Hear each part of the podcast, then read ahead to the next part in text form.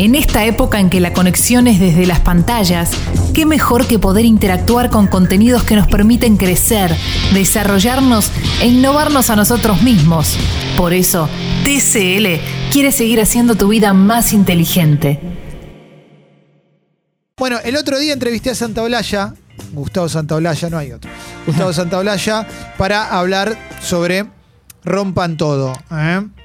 La serie documental de Netflix sobre eh, la historia del rock latino. Estuvo también Nicolás Entel, que es el productor ejecutivo, showrunner de la serie. Ahora se dice showrunner. Sí, sí, sí. Showrunner. ¿eh? Y hablamos un rato sobre la serie. Eh, es una serie que genera opiniones encontradas, obviamente. Hay gente que le gustó, gente que no. Ellos están muy contentos. Eh, la nota, obviamente, tiene más que ver con lo positivo que lo, que, que- que lo negativo. ¿eh? Pero es una nota que está. Bueno, ¿qué pasó, Jessy? ¿No nos escuchás? ¿No te, no te dieron audio? ¿Eh? No, Jessy no me está escuchando, ¿eh? me parece. Acá. O sea, po- pobre Jessy me está Sí. viendo. Ahora le ponemos música de espera de consultorio. Sí, Jessy, ¿Ahí me sí. escuchás? Ahora sí. Ahí está. Ahora Ay, Jessy, te habíamos perdido. Sí, Bueno, decíamos, Jessy, que era- es tu último día hoy. sí. sí.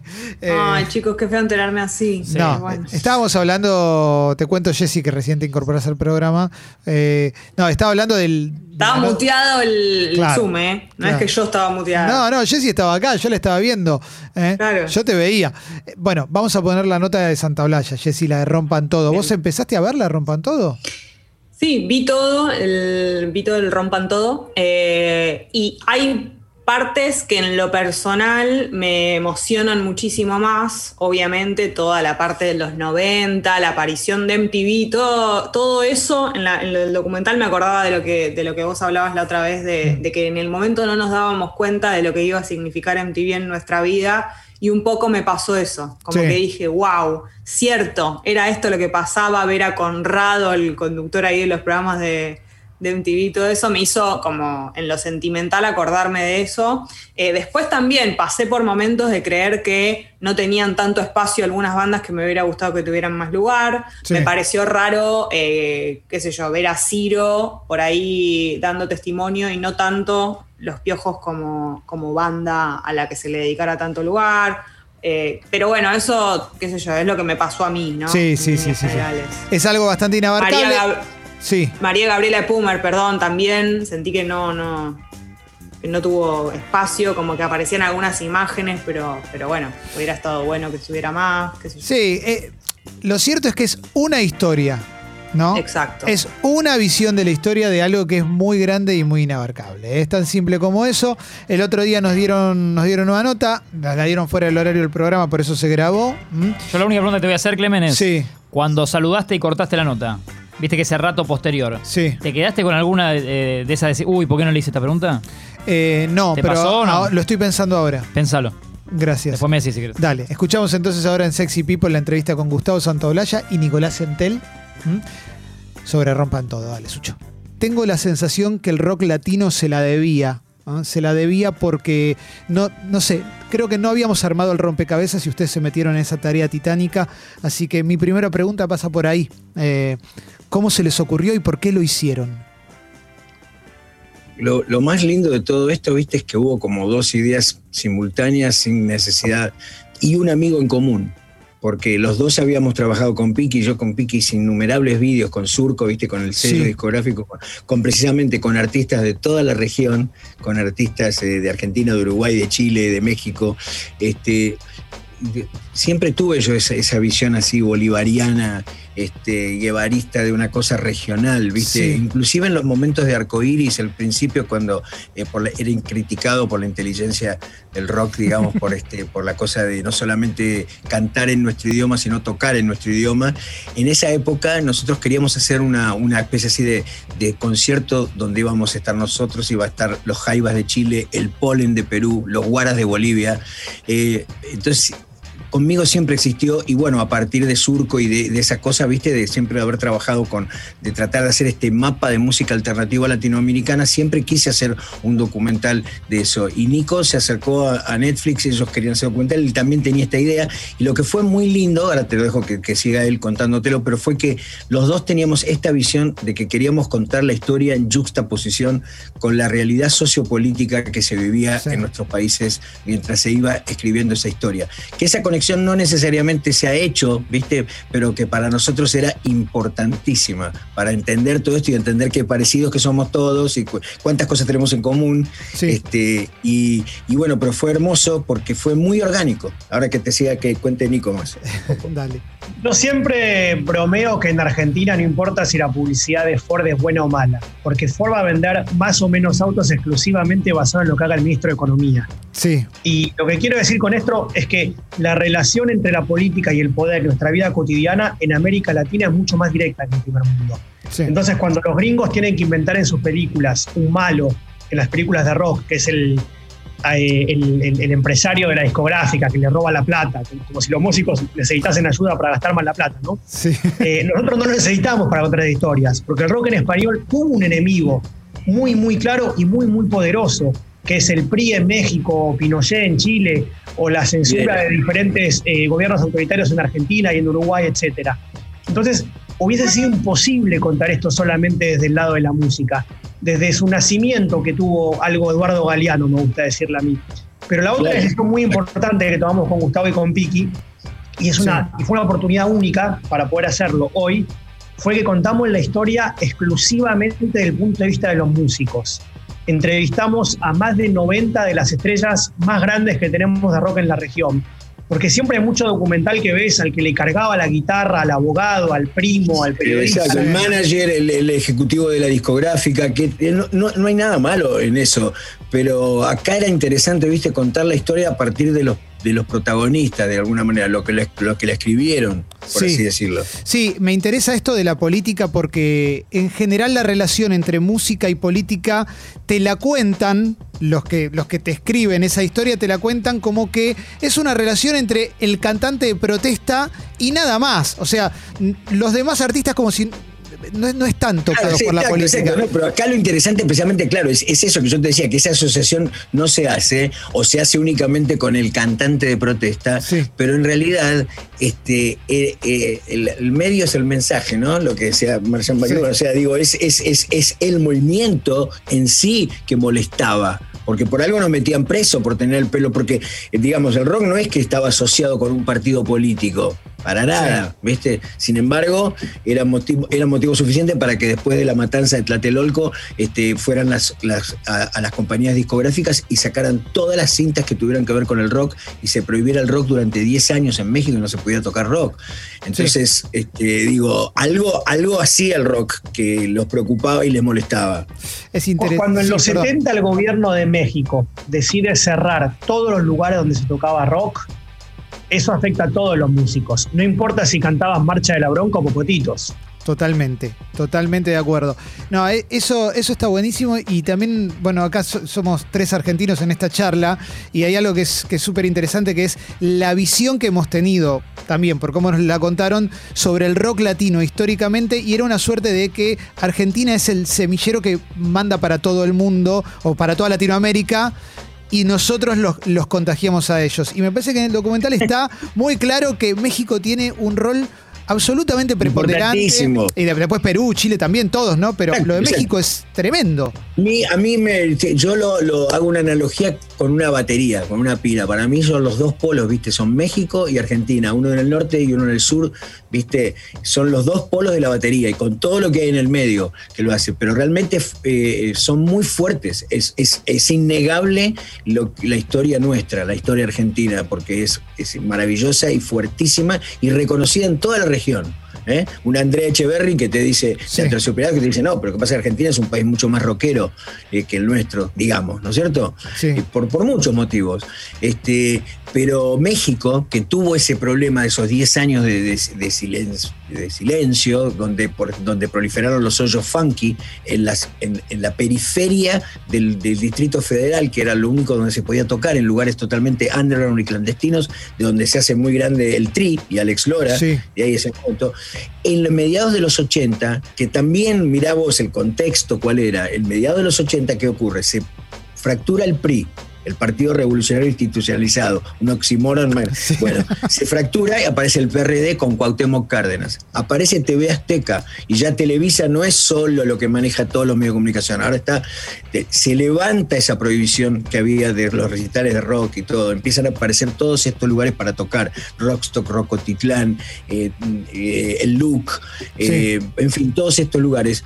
Y ahí cuando yo llegué y vi eso, a mí me hizo recordar tanto aquel momento fundacional del rock de Almendra, Manal, Vox Day y Arcoiris, siempre dejando a Lito Nevia, que fue él, digamos, obviamente Morris y, Tanguito y todo, pero Lito de alguna manera eh, eh, abraza todo y es nuestro padrino, todos de alguna manera dependimos de él.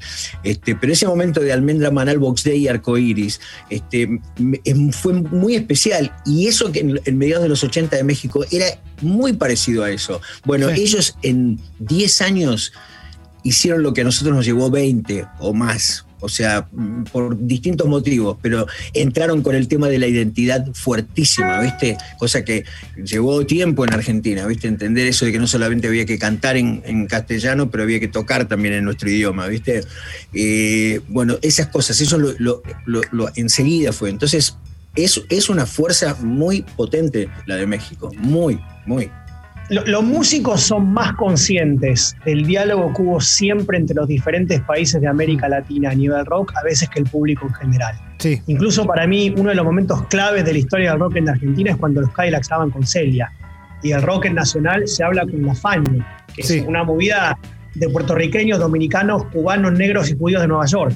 Claro. Eso transforma nuevamente el rock, por ejemplo. Y, los músicos siempre fueron muy, muy conscientes. lo que pasa a veces es que el público argentino se relaciona con el rock de una forma muy futbolera, es nuestro serio. Exacto, exacto. Sí. Y muy polarizada, digo. digo.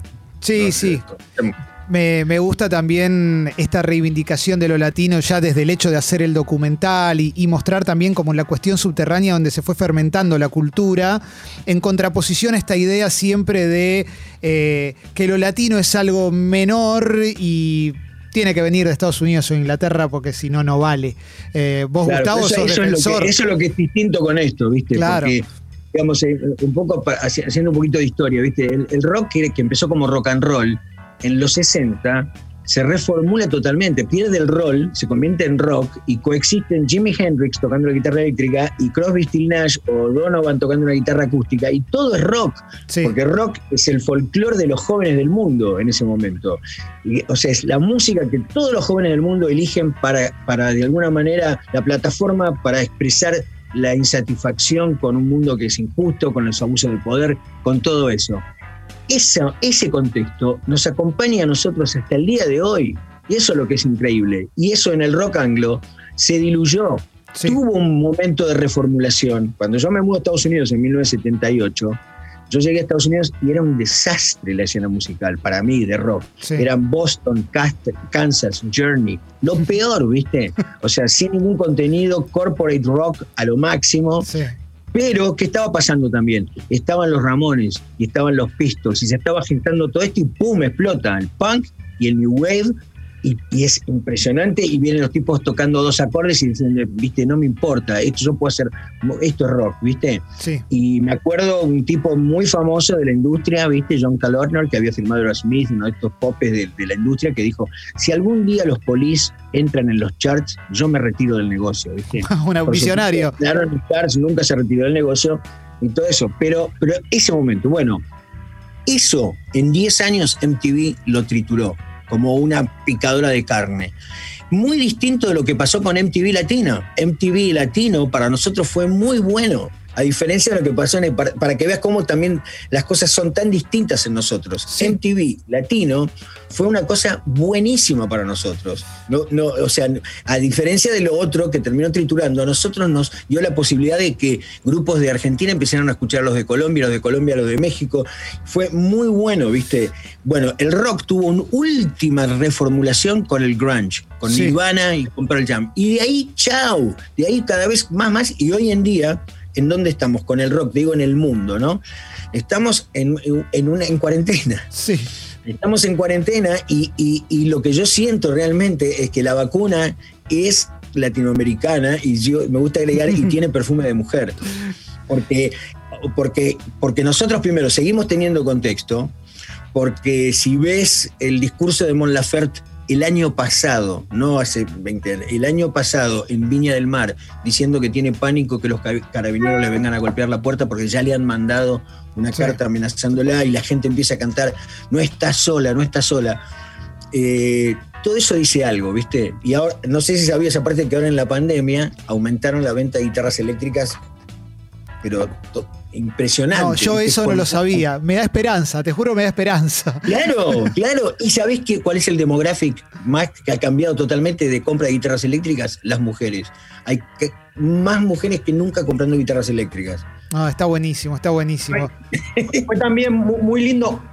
Uno empieza este proceso sabiendo cuán importantes fueron los Beatles en el desarrollo del rock en América Latina, o cuán importante, cuánto sacamos de bandas como los Clash o Manu Chao pero termino este proceso también descubriendo cuánto sacaron los Beatles de Richie Valens o Manu Chao y de Clash de un montón de bandas de América Latina. No, no solamente le robamos, sino que también los influenciamos. Sí. Claro, y mira, Josh Kramer la tenía clarísima también, con toda su, cosa latinoamericanista, y, era como, digamos, uno de que estaba en el, frente, eh, uno de los que realmente quería reformular el rock. Este, pero, pero también, o sea, digo, eh, el aparato acá es. Entonces, ese contexto, eso es lo que nos hace distintos, ¿viste? Y eso, por eso es que, eh, digo, David Byrne dijo, ¿viste? El futuro del rock eh, reside no en Estados Unidos ni en Inglaterra, sino en el tercer mundo. Y yo digo que a mí me gusta agregar eso, ¿no? que, que, en ese, en ese eh, tercer mundo nosotros estamos en primera fila porque tenemos una relación incestuosa con Estados Unidos, porque somos parte del mismo continente, porque América para nosotros es un continente, no un país, por muchos motivos. Sí. pero Estados Unidos, si sale, no sé, se me ocurre una idea ahora, que es si surge algo de Latinoamérica y Estados Unidos lo ve, lo hace cartera, ¿viste? Lo hace mercancía muchas veces y, acá... Y es un peligro, perdón, es un peligro, es, un, peligro. Contra peligro. es más complicado que eso, Clemente, me parece, ¿eh? porque hoy en día hay una movida muy mestiza de, bandas que tienen uno o dos músicos latinos y otros lados en Estados Unidos que, que, en el under de, Nueva York y Los Ángeles, eh, bandas que quizás en Argentina no conocemos. El, Hace 10 años estaba Brazilian Girls, pero hay como 20 bandas más parecidas a Brazilian Girls con ese mestizaje. Eh, que, pueden tener un japonés, un francés y, varios latinos, eh, como fue también en su momento Bomba Estéreo, lo latino está muy presente hoy por hoy en el under y en todo lo nuevo que está ocurriendo en Estados Unidos. No, claro, yo, lo que digo es que hacen cultura, digo, nosotros, ellos nos hacen cartera y nosotros convertimos todo en cultura también, porque en definitiva, esto de, que estén los latinos allá y que ya no sé, los charts tengan todos voces en español y si sale un hit, no sé, el último tema de The Weeknd, el último corte de The Weeknd es con Rosalía arriba, eh, con una voz en español. Digo, me parece que hubo algo que no se pudo detener tampoco. Exacto, y los demographics aparte, porque los latinos tienen muchos babies.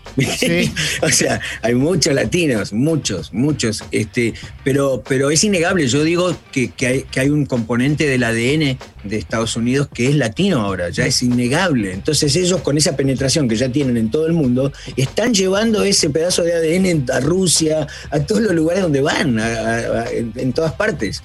Entonces, es un, para mí es un gran momento este, en el que sale el documental también. Si bien es una historia que se podía haber contado también hace 10 años, solo porque ya hay muchos años de esto, este, creo que es un momento clave por lo que está pasando en el mundo, por, por este, este, esta hibernación o esta cuarentena en la que está el rock mundial, digamos, y el nuestro también, pero de manera distinta. El nuestro de manera distinta, por esto, por lo que te conté de Mon Laferte, porque tenemos un contexto que sigue igual a un nivel, ¿no? Desafortunadamente, que cuando el que ves en la en el uh, no en todos los casos, no en todos los casos, porque ha habido cambios, por suerte, viste, cambios, pero idas y venidas, porque a cambio de pronto otra vez vuelve, tenés un, Bolsonaro, por ejemplo, qué sé yo, viste, no entremos en detalles.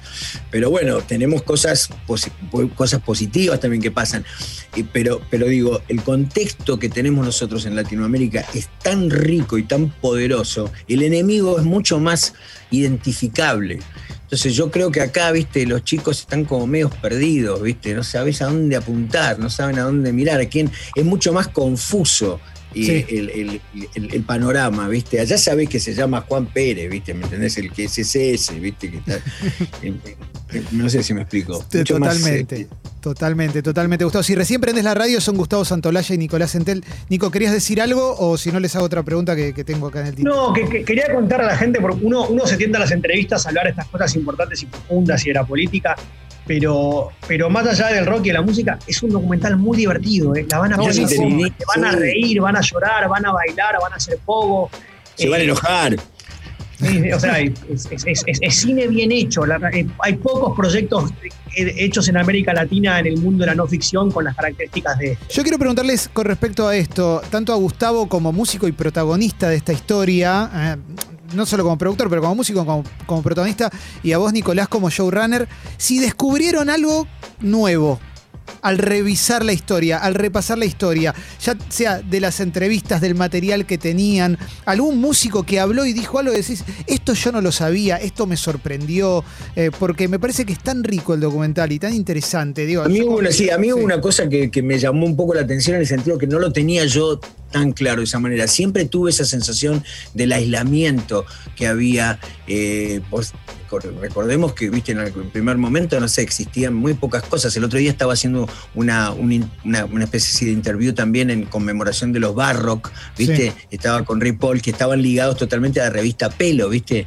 Sí. En, aquel momento la revista Pelo era todo. Entonces, en el documental, de hecho, alguien menciona, un peruano algo menciona, no sé si era un muchacho del, de- del polen no sé, que habían visto en una revista Pelo. Bueno, entonces, en aquel momento lo que debía hacer encontrar algo, pero lo que sí me llamó la atención es que ya en aquella época el interés que había en muchos músicos de la región en precisamente saber qué era lo que estaba pasando en la región. Eso me parece bárbaro, que no creo que se vivió en nuestro país, eso tanto, digamos. Claro. De mi, parte o de cierta gente que yo conocía, sí, pero en general no tanto, ¿viste? Pero eso sí me llamó la atención, de que sí había ese interés en muchos lugares. Como me llamó la atención cuando llegué a México, que en una fiesta, en una fiesta, estoy hablando de mediados de los 80, podías escuchar a La Maldita Vecindad, a Charlie García, a Hombre G, Radio Futura de España, todo, o sea, es- se escuchaba todo eso. Y en ese sentido, los mexicanos, aún con 10 años que les prohibieron el rock, que no se podía hacer ni nada, eh, en poco tiempo eh, lograron lo que a Argentina le llevó más, me parece. Yo quiero reconocer delante de todos mis compañeros del secundario que fui un boludo. Porque por haber tenido la misma edad de ellos cuando salieron y ya estar demasiado metido en cosas que venían antes, me perdí de disfrutar en tiempo presente de bandas de gente de mi edad como Babasónico, Zulia Kuriaki, Mm. que son bandas increíbles y que sí. capaz que si les hubiese abrazado en su momento ir a verlas en vivo, hasta hubiese conocido un montón de chicas interesantes que me perdí de conocer por ir a verlas. Uno tiene ese novismo, ¿no? Que, que se quedó en Nirvana o en Charlie. Y, y me perdí de, de- de disfrutar en tiempo presente del rock alternativo argentino de los 90. Bien, bien, bien. O sea, Bueno, Los babasónicos tuvieron, me encantó porque cuando salieron también tenían, viste, e- ese cuestionamiento generacional también, que de alguna manera también, viste, eh, me pasó a mí un poco, viste, cuando, cuando vuelvo a Argentina y, hice mi disco solista Santa Olalla, que yo venía de tocar con Wet Picnic y, y- con los Plugs, y todavía no había llegado ese cambio a Argentina, que después llegó y fue abrazado, por suerte, por todos los grandes también. Este, fue- eh, son bandas muy importantes, y me acuerdo de Ilia Kuriaki, de, ese primer disco, que no sé cuánto tenían, 12, 14 años, no sé, y, que obviamente que estaban de la mano, de, o de la mano, venían, tenían un un- una historia que, lo- que le- que los, los ayudaba, pero fueron bandas importantísimas también, y, y, Sí. este, y- y- y creo que, una de las cosas que tiene el documental también es que en esa diversidad musical igual, ¿viste? Que es todo tan diverso, tan distinto, al fin del día, ¿viste? Es como un colectivo sí. es como colectivo, ¿viste? De, de- de- de músicos todos al final. Es, es este, este movimiento que puede tener diversas interpretaciones musicales, pero que de alguna manera tiene una conexión y que nos hace distintos a lo que es el rock anglo. Yo quiero Y decir. La otra cosa que aprendí es que el Highlander del rock en español es argentino, es Gustavo Santalaya. Y que para que cortarle la cabeza con una espada. No, porque es el único tipo en la historia del rock en español que fue parte de 3, 4, 5, perdí la cuenta, movimientos de vanguardia. Totalmente. Con Arcoiris, con su New Wave solista, con Santalaya. Produciendo el, nuevo rock mexicano a medio de los 80, produciendo el rock alternativo con bajo fondo, es eh, Christopher Lambert. Yo, tengo, que hacerles la última pregunta acá, obviamente con total agradecimiento por este tiempo eh, que me dieron. Quiero decir que coincido con lo, con lo que dice Gustavo de, de Babasónicos y eh, Iria Curiaki en vivo, porque yo tengo más o menos tu edad, Nicolás, y yo sí los iba a ver, yo iba a cemento mucho, y a mí me, me hizo muy feliz la vida todo eso. La verdad que, que está buenísimo. Pero en coincidencia con lo que decía Nicolás de, de Gustavo, yo Gustavo veía el documental y en un momento cuando hablan de arcoíris dicen, se alejaron de la ciudad, meditaban, eh, escuchaban música en español, digo, pero bueno, se adelantaron a lo que está pasando ahora en el mundo. Todos los días sale una nota de la gente que se quiere ir de la ciudad, todo. O sea, te das cuenta, ¿no? De, de eso. Eh, Es el momento que, que Gustavo admita que estuvo mal en ese momento de abstinencia. No, yo, yo este, no, creo que, no sé, eh, a, mí salió una nota, una nota una vez en pelo, me acuerdo justo antes de venirme a vivir acá a Estados Unidos, que el título me encantó, decía, decía como a destiempo. Era, ¿viste? Es como que siempre, y una cosa que dijo Aníbal una vez en un reportaje, cuando después de lo de los Oscars y todo, fue como que dijo que en un momento dado esos tiempos se juntaron, ¿viste? Llegaron tú, que el tiempo mío y el tiempo coso, y es donde empezó a pasar todas estas cosas del videojuego y de, y de los Oscars y de todas esas cosas, pero este, si- si- siempre tuve esta visión y esta necesidad realmente de, de- de mostrarle al mundo de lo que éramos capaces nosotros. Y nunca lo viví como una cosa personal mía, de, sino que lo, lo viví realmente como una cosa de nosotros, nosotros con una identidad latinoamericana. Siempre pensé, ¿por qué? Siempre sufría, de, de- viste, porque los discos nuestros no sonaban como los discos de ellos. ¿Por qué? Viste, sufrí y cometiendo muchos errores en mis discos, aprendí muchas cosas y creo que también la verdad que haberme mudado, eh, digamos, aunque sea en parte, porque nunca me fui tampoco de Argentina, este, a Estados Unidos me ayudó el conocer y aprender ciertas cosas como para poder hacer discos que estén a la misma par. Yo siempre decía, yo quiero hacer un disco, que es lo que lo, creo que logramos, que vos podés poner un disco de los Chili Peppers y podés poner un disco de Molotov y puede ser que te guste más uno que el otro, pero no tiene nada que envidiarle uno al otro, son la misma estatura artística, de calidad, de grabación, de todo, lo mismo Café Tacuba con Radiohead o, o lo que fuera. Y eso era como una, una cosa que, que siempre quise y que de alguna manera creo que se, que, se- que se logró y que se está logrando. Eh, Rompan todo, está en Netflix, lo pueden ver, está buenísimo. Eh, la charla fue con Gustavo Santolaya y Nicolás Centel, showrunner del proyecto. Gracias de corazón por haberse copado con esta, con esta charla tan linda. Gracias Clemente, gracias a vos siempre. Gracias, nos vemos. Chau, chau. Sexy People, más que una cuarentena juntos.